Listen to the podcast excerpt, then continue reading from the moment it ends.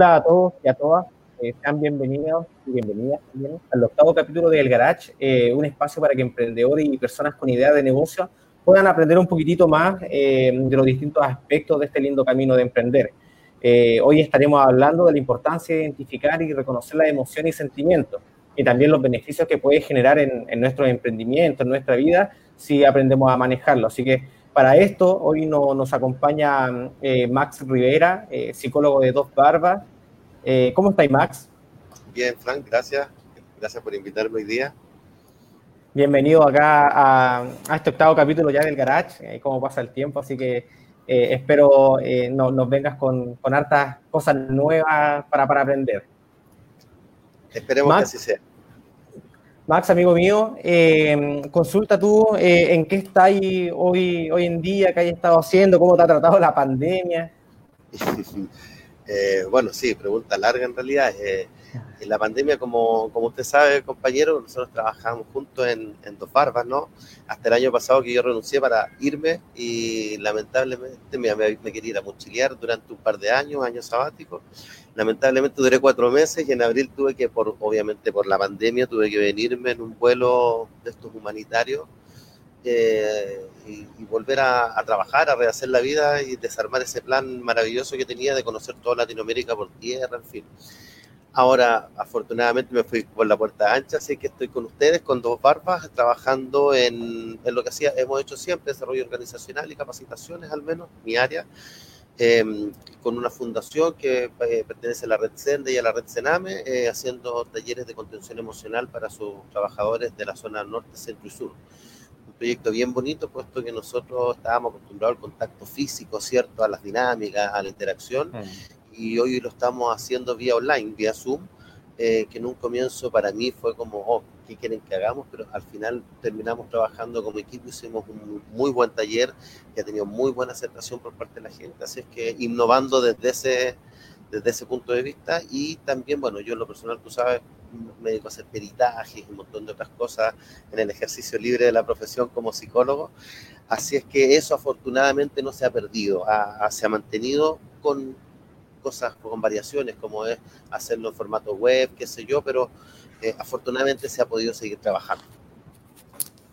Oye, qué bueno, Max, qué bueno que, bueno, bueno y malo por una parte porque te fuiste de viaje, eh, querías vivir el sueño de estar viajando por todos lados, me acuerdo que te pilló en, Ecuador, estuviste un par de rato ahí y te devolviste. Pero después, ahora que estás, trabajando con, nosotros, eh, ¿Qué has podido levantar tú como información respecto a, las emociones, esto que lo ha traído a la pandemia a cada uno de los equipos? Por, lo, lo que yo sé, estoy también liderando ese proyecto. Eh, estás trabajando con distintos equipos eh, en el cual claramente tienen una, una, carga emocional bien potente, pero ¿qué crees tú que, que, que, has podido levantar de todos estos talleres que has estado haciendo? Mira, eh, lo primero que, que hay, o al menos había, dos pandemias. Eh, creo que ya está pasando un poco, están pasando un poco en el sentido de eh, la segunda pandemia, la del trastorno adaptativo. Creo que todos, todos, eh, no, creo no haber encontrado ninguna persona que haya no sufrido los trastornos clásicos de adaptarse a una nueva situación y sobre todo una situación que eventualmente no para todos es traumática, pero una situación mm, inédita con eso ya no, no, puedo lo digo todo, con, lo inédito que ha sido. Em, mucha gente con trastornos de ansiedad, producto de lo mismo. Eh, eso es lo que yo veo más o menos, digamos, desde un punto de vista más clínico. Ahora, en lo que tiene que ver con los trabajos, con todo, bueno, el, teletrabajo llegó a quedarse, el teletrabajo eh, irrumpió algo que todos creíamos, oh, qué rico quedarse en la casa, a lo mejor no ducharse y levantarse, sino que partir trabajando en un cafecito en la cama, sí, puede haber sido muy rico una vez, dos veces, pero cuando después ya no tienes división entre la oficina, las responsabilidades y tu casa y tu pieza muchas veces, por ejemplo, en estos talleres la gente también está en teletrabajo, muchos trabajan en la pieza. Entonces imagínate lo que es dormir y despertar y ver las carpetas con todos los casos de todos los chiquillos que ellos atienden. No sales nunca de lo que es el trabajo. Eh, un poco parecido y, también hago acá, el, parangón con lo que viven los emprendedores, porque los emprendedores eh, son su trabajo, son siempre, no, no pueden decir ya a las seis cerré, un emprendedor a las seis puede bajar la cortina del negocio, pero no dejó de trabajar, como de repente uno sale de la oficina a las 6 y vaya al, after, una cosa así. Claro, está ahí en el nómade haciendo fila. Usted sabe. Entonces yo eso, eso eh, hago un poquito el parangón y ahí creo que en este sentido las personas que se han dedicado a emprender puede que hayan tenido una mayor resistencia a esto, a lo mejor el quedarse en la casa en el sentido de, que el eh, trabajo y casa no eran muy distintos pero en el resto un poco de, la gente ha sido un gran trastorno y que va desde lo físico, Frank, uno lo ve así como muy superficial, pero no tener un escritorio y una silla de escritorio adecuada para las personas que trabajan, a lo mejor eh, hablemos de computador, de este tipo de cosas, eh, causa, causa problemas. Después de la segunda semana ya estás con un vago, con la espalda baja dañada, no sé, en fin, un montón de dolencia. Así es que ha sido delicado, eh, pero ¿saben lo que veo? Que la gente ya se acostumbró un poco ya se adaptó.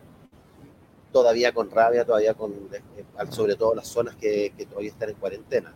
Pero la gente ya se ha adaptado, se ha acostumbrado y ha empezado a valorar cosas que antes no valoraba y que ahora está usando. Un montón de cosas, el tiempo en la familia, eh, alternativas de diversión que ya no son el típico salir, ir a la fiesta o a la discoteca, sino que ahora hay que inventar otras cosas. Y eso yo creo que le ha dado ánimo a la gente y eso es lo que también a mí me gusta ver por el sentido de la innovación cómo se innova en estrategias de trabajo, en estrategias de, vida de familia, en estrategias de ocio y de diversión, de actividad física. Hay mucha innovación y hay mucho caldo cultivo de nuevas ideas, eh, de, nuevos recursos que ni siquiera considerábamos que teníamos y que ahora nos damos cuenta que tenemos esos recursos y son útiles. Los vecinos, en fin, cuánta cosa. Oye, pero yo te escucho y, es súper entretenido porque también lo siento y como, como que fuera yo de quien está hablando. Creo que todos pasamos por esto, por, por la distinta etapa, independiente de dónde estemos, en, la ciudad, eh, eh, regiones, todos hemos pasado por proceso de confinamiento y ha sido un, proceso bien difícil en el cual la, emoción acá se ha centrado eh, como un elemento muy importante. Siempre lo hablo de, de lo fuerte que tienes que ser de cabeza para seguir y sobrellevar cada uno de estos problema. Y esto de la pandemia creo que a todos nos pilló volando bajo, nadie se esperó esto. Eh, y, como tú lo cuentas, también lo, veo muy clarito, eh, se, me, esclarece mucho el camino. Pero todo el rato, mientras yo te escuchaba, eh, lo, asociaba dentro con la misma temática que tenemos que hablar hoy, que es la inteligencia emocional. finalmente, ¿qué es la inteligencia emocional? A ver, hablándolo concretamente, la inteligencia emocional es un concepto, un constructo de la psicología, que viene obviamente de las teorías de psicología del aprendizaje y de la línea más cognitiva, que tiene que ver con cómo procesamos la información, cómo conocemos, en fin. Eh, ¿Y por qué viene ahí? Porque la, versión clásica de lo que era la inteligencia, ¿cierto? Esto viene de la escuela francesa, de la medición eh, en psicología. Em, se, se dedicaba a medir lo lógico matemático actitudes verbales, hablemos del lenguaje. Eh, y hasta ahí quedaba la, inteligencia, conocimiento a lo mejor incluso de memoria, eh, hechos históricos, en fin. Eh, acordemos la tabla multiplicar, esa uno se la aprendió así de memoria. Más allá del razonamiento de que cuántas veces es una cosa, era una cosa de memoria. Y eso fue quedando corto en el tiempo. Fue quedando corto como explicación al fenómeno, al fenómeno inteligencia. ¿Qué es? ¿Qué, ¿Qué, vamos a definir por inteligencia? ¿La persona que memoriza más? Claramente no. Fue obviamente esto desde fines del siglo XIX, eh, pasó todo el siglo XX y en mitad más o menos, hacia la segunda mitad del siglo XX, viene de Garner que nos plantea las inteligencias múltiples. Él dice que la inteligencia no es solo eh, saber sumar, restar y tener habilidades lógico-matemáticas o buen lenguaje, buen discurso, sino que hay múltiples. Él nombra nueve sinestésico corporal que tiene que ver como, digamos, la inteligencia de los bailarines, ¿cierto?, de los deportistas. Eh, claramente la inteligencia corporal que tiene Alexis Sánchez no es la que tengo yo, claramente, él es mucho más inteligente corporalmente y eventualmente en otras cosas no, no es más que yo y yo soy, puedo ser más inteligente, ¿por qué? Porque hay muchas, sinestésico corporal, tal espiritual también, que es la que deberían tener los sacerdotes, los guías espirituales, en fin, eh, eh, eh, temporal, ¿cierto? La que tienen que ver con los arquitectos, con, con la proyección del espacio, lógico-matemática también, por supuesto, verbal también, por supuesto, la musical también está dentro. Y entre esas hay dos que tienen que ver con la persona, con las emociones, ¿ya? Que es la inteligencia intrapersonal y la interpersonal. Este concepto después lo toma, eh, que es cuando ya hace el bestseller, La inteligencia emocional, el libro que es de Daniel Goleman, que fue un, un bestseller porque explicaba muy bien eh, esta, esta diferencia que había entre la productividad de un equipo de gente inteligente, entre comillas, desde el concepto clásico, y esta diferencia con gente no tan inteligente que cumplía metas mucho más ambiciosas, mucho más grandes, pero no eran, entre comillas, tan inteligentes como estos primeros. Y esa diferencia se explicaba por la interrelación de las personas, ¿cierto? La empatía que yo puedo tener frente al otro, la asertividad para mis comentarios, en fin, y por la inteligencia que podríamos decir intrapersonal. Conozco yo mis emociones, sé qué me provoca cada emoción, sé cómo salir, cómo controlarla, cómo dominar una emoción. Todos tenemos que sentir rabia. El que no siente rabia porque tiene un problema ahí con un bloqueo emocional. El problema es cómo canalizamos, cómo vivimos, cómo sentimos esa rabia. Es muy distinto tener rabia, a lo mejor apretar las manos, darse unos, unos segundos y, liberarse, a, a, liberarse igual, pero mandando un combo frente a la pared. Claramente son, son gestión de la emoción muy distinta.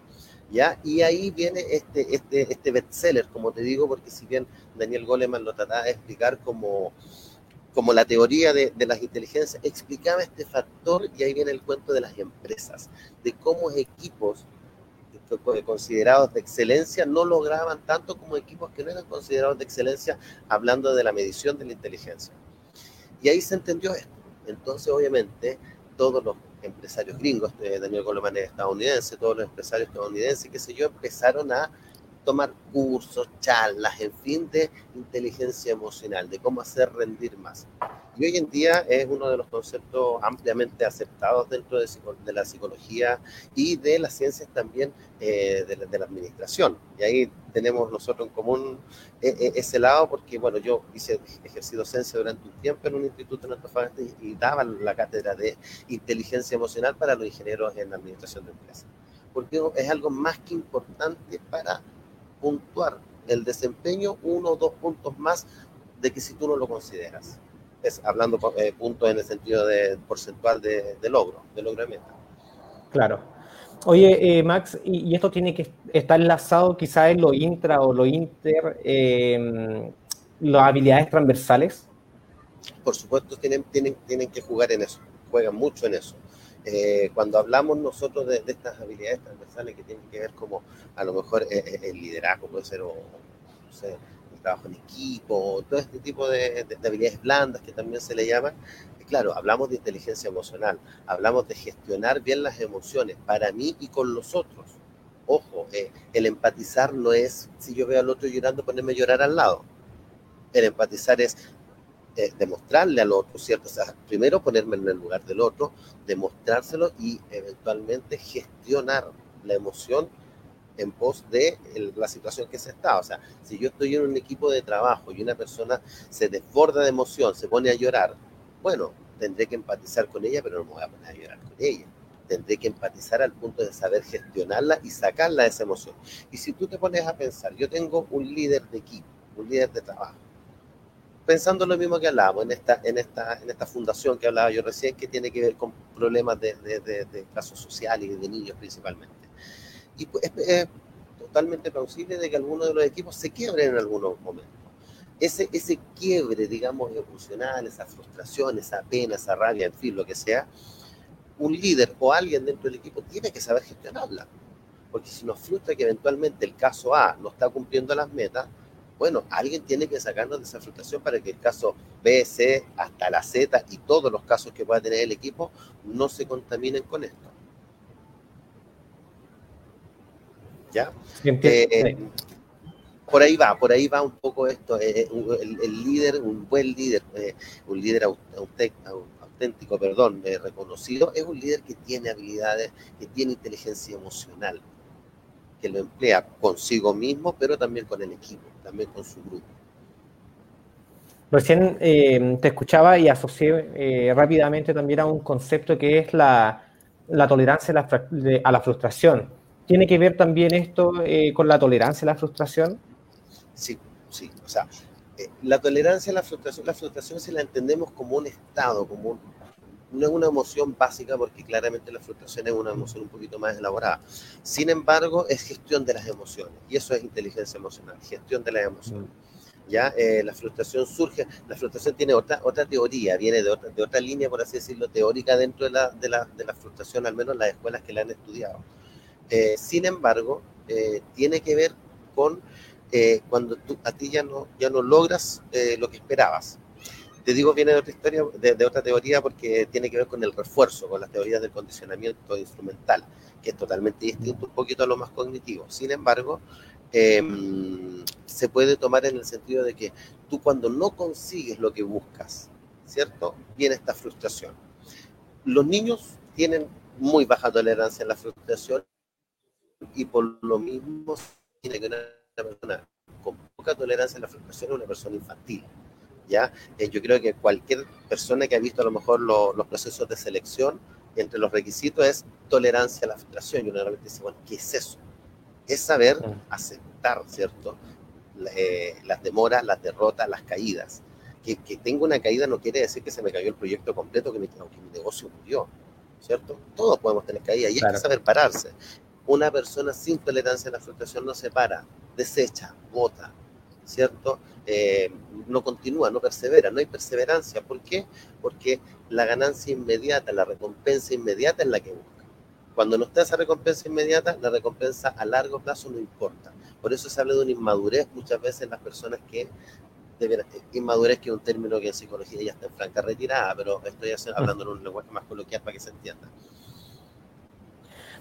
Yo lo asocio rápidamente, todo lo que me estaba diciendo eh, es como desde lo personal, desde el, el, yo Frank eh, o el Max, eh, pero cuando cambiamos eh, de personaje, lo llamamos cambiar de personaje porque uno normalmente es una persona, pero cuando eres emprendedor también cambias un montón de actitudes, actitudes, eh, varias cosas. Entonces, ¿cómo se puede manejar o cómo la importancia de la tolerancia, de la frustración en el emprendedor?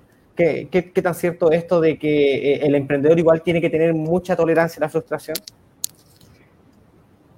yo creo que es, eh, es, una, es, una, máxima, es una verdad. Eh, eh, el, el, emprendedor tiene que tener tolerancia a la frustración. Eh, ¿Por qué?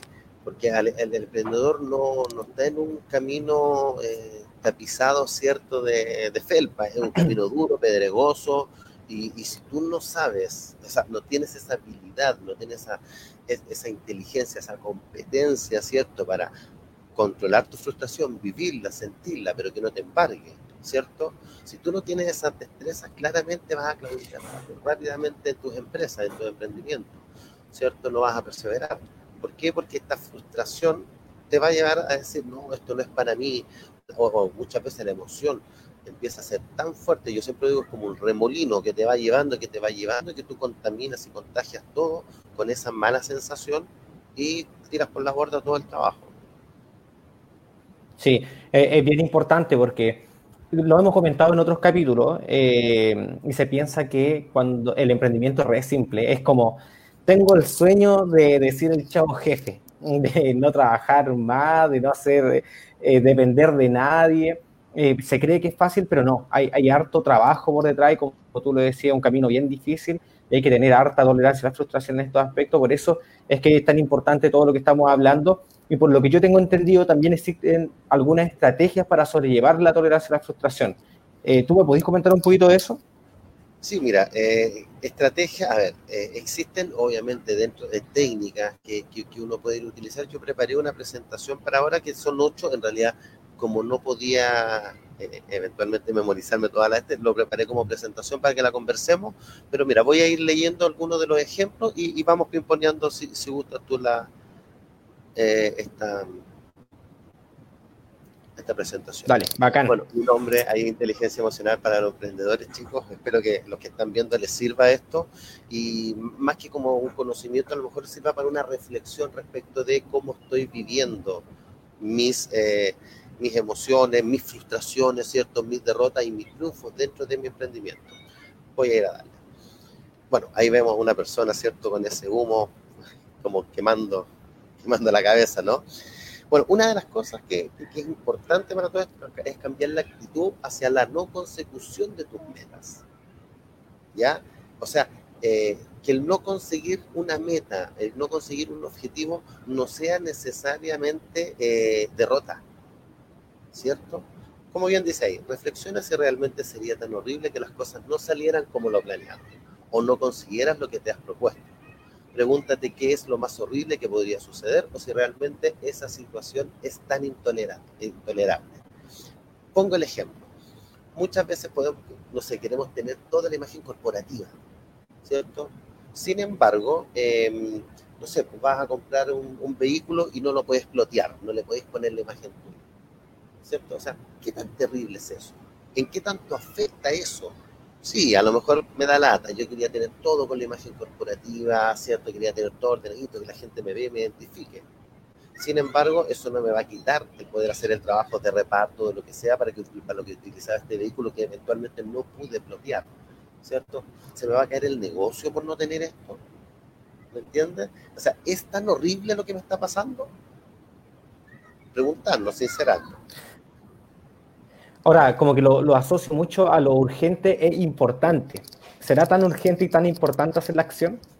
Exactamente. Mira, de ahí vamos a pasar un poquito. Esto, esto tiene que ver con la actitud que tú tienes hacia la frustración. Claro.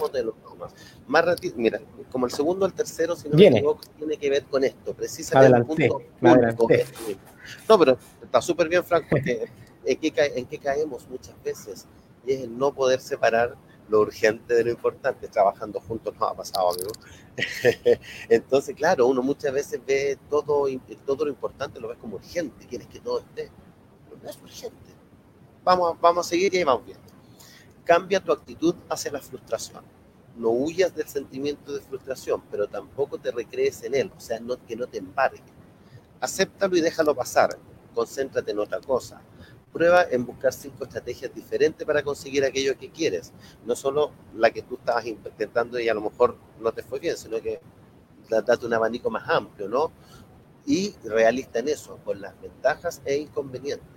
Ten en cuenta que la solución ideal no existe. Y eso, eso tiene que ver mucho con esto de la, de la, de la frustración. Ser realistas muchas veces somos muy eh, ilusos al plantearnos metas, al plantearnos, eh, no sé, eh, logros y, decimos, no sé, en, tantos meses voy a recuperar tal plata.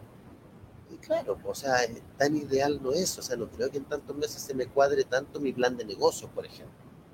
Tengo que considerar que pueden haber cosas que imponderables y estos imponderables eventualmente me ayuden a bajar ese nivel de frustración. Oye, pero dentro de lo mismo, discúlpame, de lo que recién estábamos hablando, de hecho, eh, lo que más hoy en día la teoría en cuanto a los emprendimientos te habla es que eh, te enamores más del problema que de la solución. Entonces, esto de que el problema lo identificaste, pero busca otras, busca otras, no te centres, no te frustres, em, y si vayas a fracasar, vale, fracasa, ojalá en lo ideal fracasa al mínimo costo. Eh, eso es lo que se está hablando hoy en emprendimiento y me hace mucho sentido con lo que tú me estás comentando acá es que si tú te pones a pensar, amar el problema no quiere decir de que, de que uno va a ser prácticamente un masoquista que te va a estar buscando un problema. El amar el, problema implica amar la, posibilidad de creatividad, la posibilidad, el desafío que implica cada problema, el que te guste ese desafío. ¿Por qué? Porque ese desafío, ese problema te flexibiliza, amplía tu mente al buscarle más alternativas, más soluciones, ¿me entiendes? Pasa por ese lado, ¿ya? Voy a eh, las creencias irracionales, muy importante. No sé si voy a leerlas todas, pero por ejemplo hay creencias que nosotros tenemos, por ejemplo, no sé, yo soy un ganador, yo nunca he perdido, yo, eh, yo no me dejo abatir.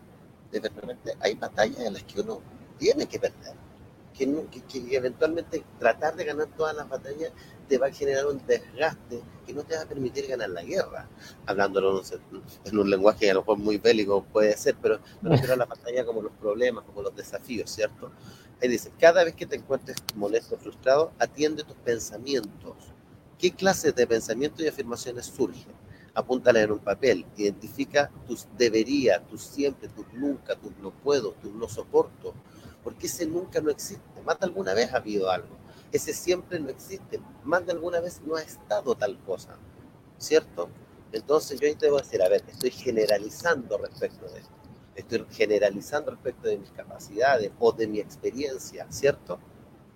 Y en ese caso, como bien dice ahí, anota también cómo te hace sentir esos pensamientos y cuestiona la utilidad. Esto es inteligencia emocional franca.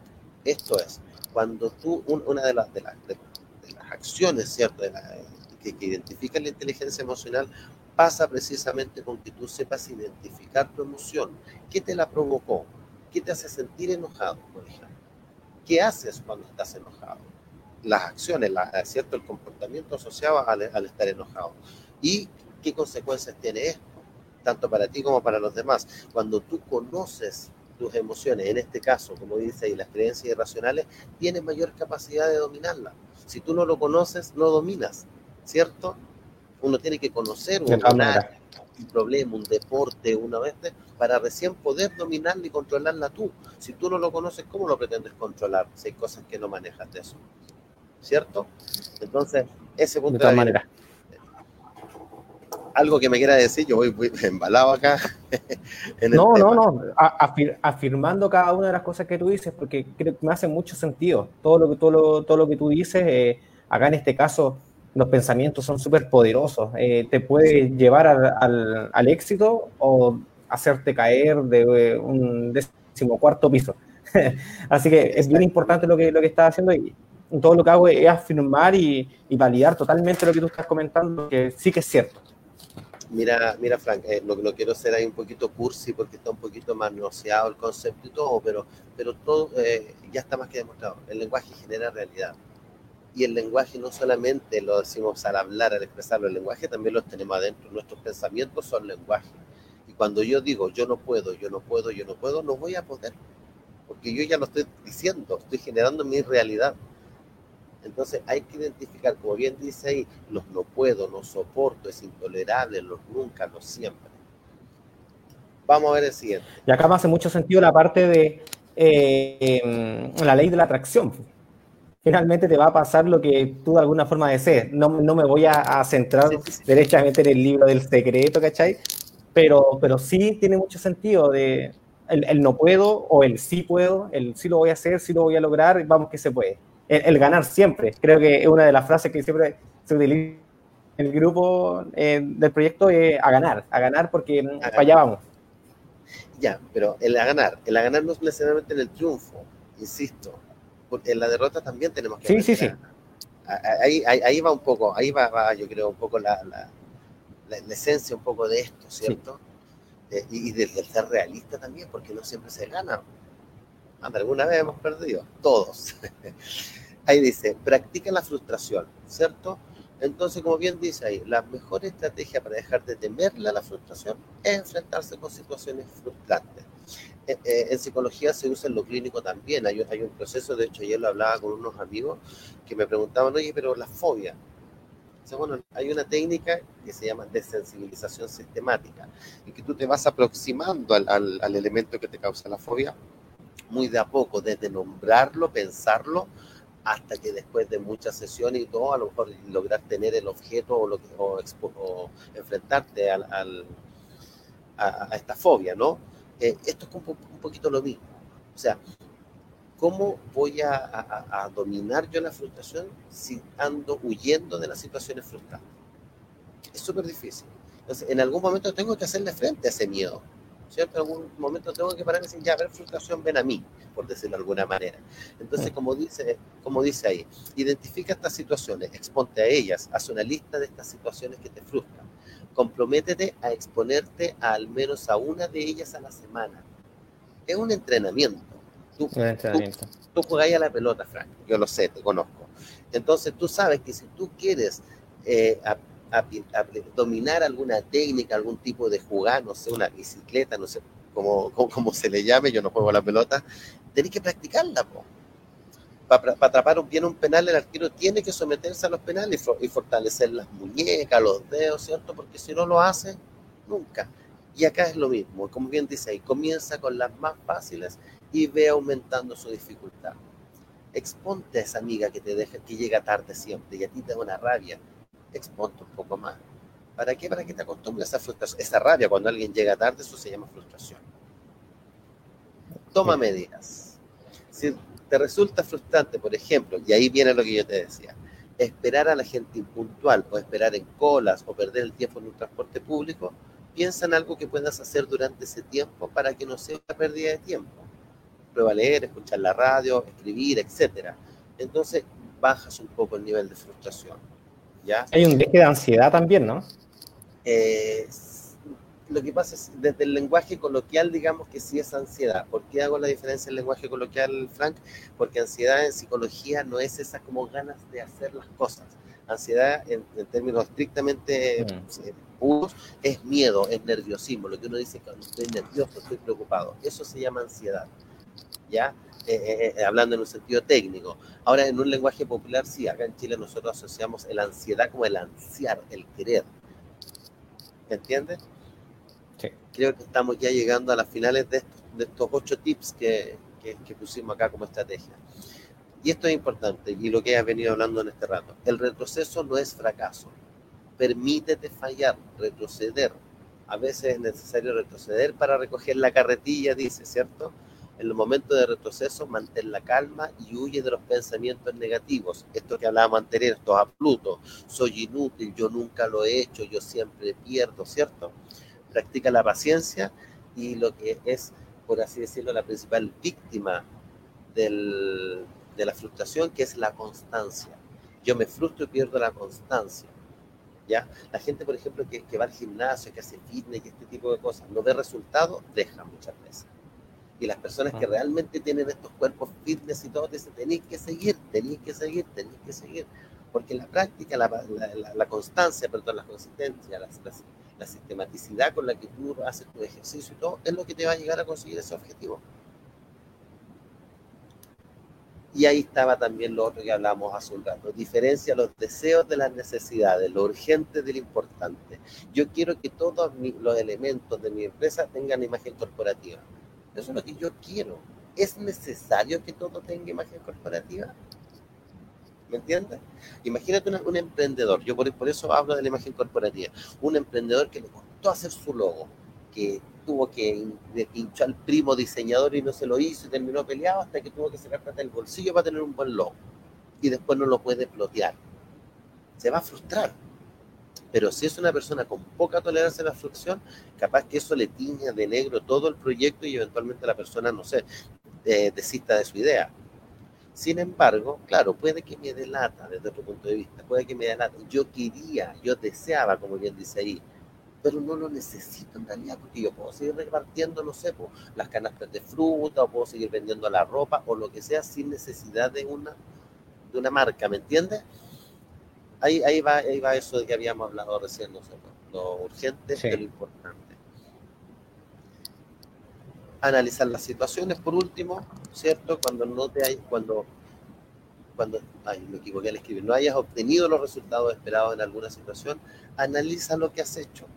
Hay una cosa que caracteriza, Frank, a las personas que tienen poca tolerancia a la frustración, y es lo que en psicología nosotros llamamos el locus de control. ¿Ya? El locus de control es a quien tú atribuyes el control o la, o, la responsabilidad, entre comillas, de las acciones, de los hechos, de, de lo que te pasa. Es como a quién le echo la culpa. Exactamente. Exactamente, eso es, exactamente eso es. Entonces, una persona con un locus de control externo es una persona a lo mejor que tiene baja tolerancia a la frustración, porque el locus de control te dice a quién tú crees, quién, perdón, quién tú crees que, que, que, que, la, que lo está haciendo, que lo lleva, que es responsable, que domina. Entonces, cuando tu locus de control es externo, tú siempre vas a depender tu éxito o tu fracaso de otras variables del tiempo, del vecino, del amigo, del jefe, de qué sé yo. Pero cuando el locus de control de la micro, de la micro, del tiempo, del internet, en fin.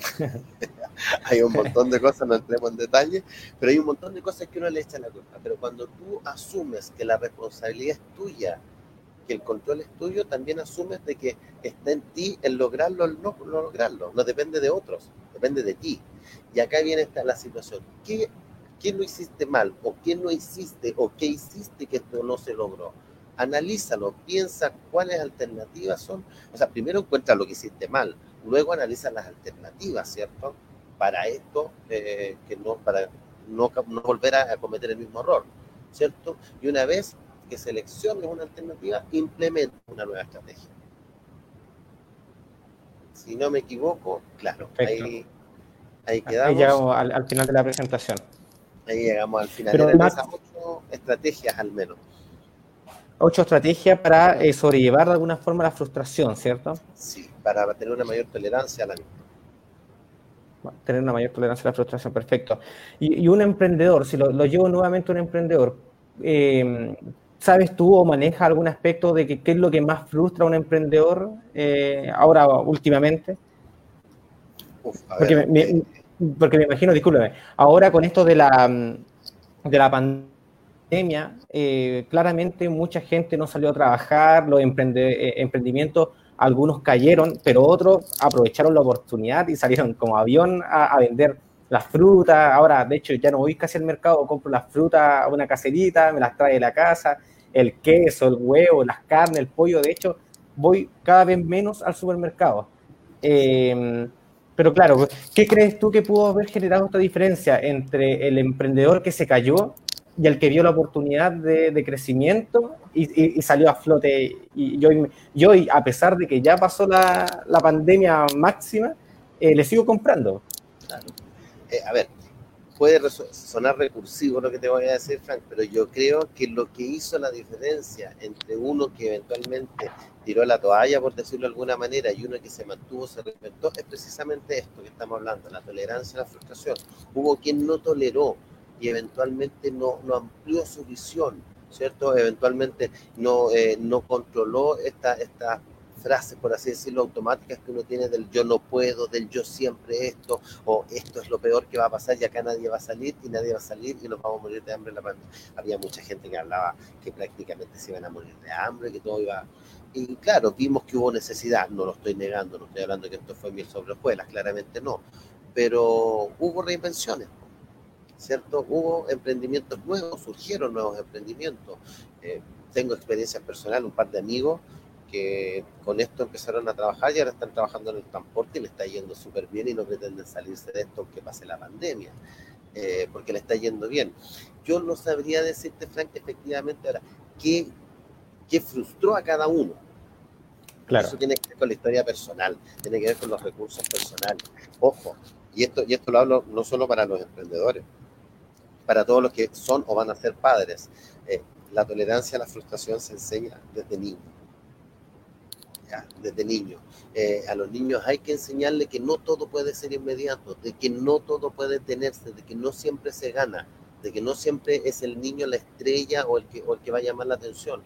Porque eso no va a ser así en la vida. Y van a haber momentos en que a la gente no le va a interesar, digamos cuando sea más adulto, ese niño que ahora es adulto y que no necesariamente el mundo es complaciente con todos nosotros, sino que la vida es como es y hay acierto, hay logro, hay, hay ganancia, pero también hay pérdida, hay desacierto, hay frustración y que si se pega un cagazo hay que pegarle el mecho a Leo. No, no, no mentira.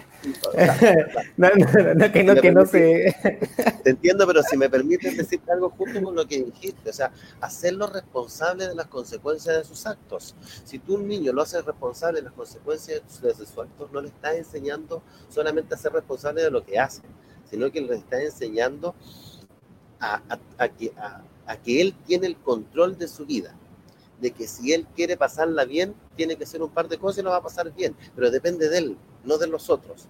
El locus de control, Y eso es lo que es más importante en esto, porque si yo soy el dueño de mi realidad, yo la puedo modificar y yo la puedo cambiar para arriba o para abajo. Cuando yo no tengo ese, ese control, depende del jefe, del vecino, del tío, del tiempo, del clima, de todo. De ahí no vamos a crecer nunca. Me está cayendo el sol y la ventana me, da sombra, me estoy tratando de correr. se entiende. al, menos, al menos sé bien, sí. Oye, Max, eh, mira, yo creo que ya estamos casi llegando al final, eh, pero no, no, me quisiera ir antes de que nos pudiese recomendar eh, algún libro, algo de la academia o alguna película, quizá algo que nos pueda ayudar referente no solo al tema de la frustración, sino que también a la inteligencia emocional, quizás también temas de, habilidades transversales, algo que nos pueda ayudar más desde lo interior. Mira, si hay alguien que efectivamente está interesado eh, eh, en, esto, eh, yo, yo lo recomiendo a ciegas, el libro Inteligencia Emocional. Se ve grande, 400 páginas, algo así, pero es un libro, sí, a mí me sorprendió, yo, yo, lo, yo lo leí cuando estudié, claramente cuando uno lee los libros, porque el profe te lo dice, la uno lo lee con otro matiz, con otro tinte distinto a cuando yo después, lo leí ya eh, por gusto, digamos así, por, por una ansia de conocimiento mío, lo releí. Y eh, me di cuenta de que, en primer lugar, es un libro científico, es un libro científico, y, y no está escrito en un lenguaje científico, ¿me entiendes? Está escrito como para, para el Lego, para cualquiera de, nosotros que lo toma como un libro más y te explica muy bien. Uh, mira, era como tú me mira, todo lo que me vais diciendo es como que estuviera ahí hablando un poco de mí. Uno lee inteligencia emocional y es lo mismo. Y dice, oh, yo a veces caigo en esto, oh, a veces caigo en esto otro. Es un muy, muy buen libro. Y inteligencia emocional es el libro base, pero después está inteligencia emocional en el trabajo, para los niños, para la empresa. Hay un montón de inteligencia emocional para.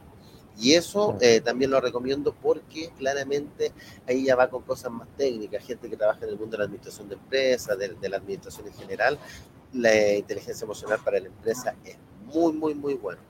Eh, no eh, tengo el nombre en este momento, pero también que tiene que ver, que es muy importante, y, y, ahí puede ser como el último tips para todo uno siempre tiene que estar bien con uno mismo eh, y cualquier cosa, llámese terapia, llámese coaching, llámese curso de entrenamiento en habilidades blandas, capacitación en liderazgo, trabajo, todas ese tipo de cosas te van a ayudar para ir perfeccionando, eh, digamos, para ser más inteligencia emocionalmente, si así, esa es la palabra, para tener mayor competencia emocional nosotros trabajamos un poco la consultora con modelo de competencia y, más o menos, y, bueno, y los que conozcan un poco, eh, la competencia es el verbo, ¿cierto?, de estos tipos de, inteligencia.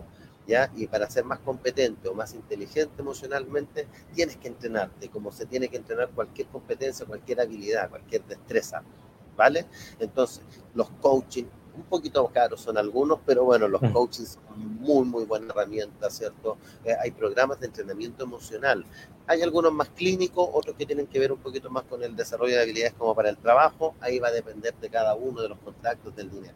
Pero al menos yo te podría decir eso. Y hay un libro de un profesor mío que muchos lo deben conocer eventualmente, profesor mío en La Serena, en la ULS, y que eh, Carlos Díaz Lestreto, que es un psicólogo que hace coaching, especialista en desarrollo organizacional, eh, a quien yo le tengo mucho respeto profesional, Carlos Díaz, así que busquen, el público muy poco, un libro no tengo en mi mente eh, y no lo he leído aún el libro de él, sin embargo, pero me atrevo sin leerlo a recomendar porque Carlos eh, hace, bueno, viaja mucho a Antofagasta a hacer coaching, coaching ontológico, en fin, hay mucha gente que participa en su curso. Así que lo recomiendo, búsquenlo, lean algún paper, más de alguna cosa tiene, aparte de este libro, Carlos Díaz, psicólogo, especialista en desarrollo organizacional, se los recomiendo a todos. Max, eh, inteligencia emocional de eh, Daniel, Goleman, ¿no? Goleman. Tal Goleman. Goleman, exacto. Goleman es para la cerveza. Eh, claro, ese es para otra cosa el Goleman. No, este es Goleman con G, de gol. Bacán. Oye, Max, eh, muy agradecido nuevamente. Creo que eh, hemos trabajado harto en estos aspectos. Ambos hemos sido facilitadores de las habilidades transversales, de inteligencia.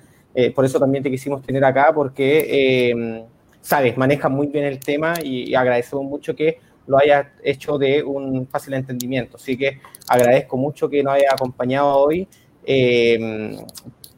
daría tu Instagram, Daddy Max. no, no, eh, eh, para, que se te quieren, se te quieren ubicar, se te quieren eh, para, para, mejorar quizá alguna habilidad, que puedas hacer un coaching, ahí te, te, pueden ubicar. también pasar el, datito de que mañana miércoles en No Sabes Nada a las 12 de la tarde vamos a estar con Eufon, Eufone, no, Epuhome, perdón, también en el tercer ojo a las 6 de la tarde con emprendimientos tecnológicos, no se los pierdan. Eh, siempre acá en CoWeb.